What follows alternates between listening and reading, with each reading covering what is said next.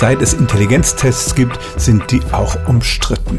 Die Frage ist immer, was misst dieser IQ eigentlich, der das Maß für die Intelligenz des Menschen ist? Und es stellt sich auch zunehmend heraus, dass dieser IQ keine Konstante ist, die übers Leben hinweg gleich bleibt, sondern der kann sich durchaus verändern. Allein schon deshalb, weil die Tests verschieden sind und weil eben nicht jedes Mal dasselbe rauskommt.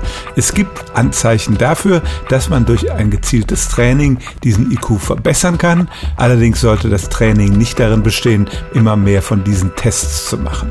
Nein, man soll die Fähigkeiten verbessern, die dem zugrunde liegen, zum Beispiel Gedächtnisfähigkeit, Fähigkeit. Das kann man trainieren, indem man Puzzles oder Kreuzworträtsel macht.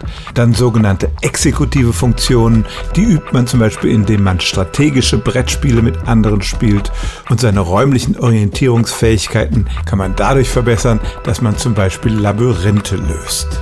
Die Idee dahinter sollte nicht sein, wie kriege ich diese Zahl des IQ möglichst hochgetrieben, sondern wie bewahre ich über den Lauf des Lebens meine geistigen Fähigkeiten und verbessere sie vielleicht sogar noch.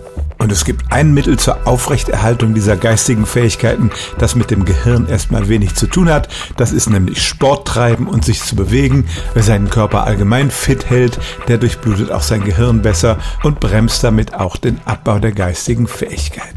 Denn es stimmt tatsächlich, durch geistiges Training aller Art kann man den Geist entwickeln und damit auch den Intelligenzquotienten beeinflussen.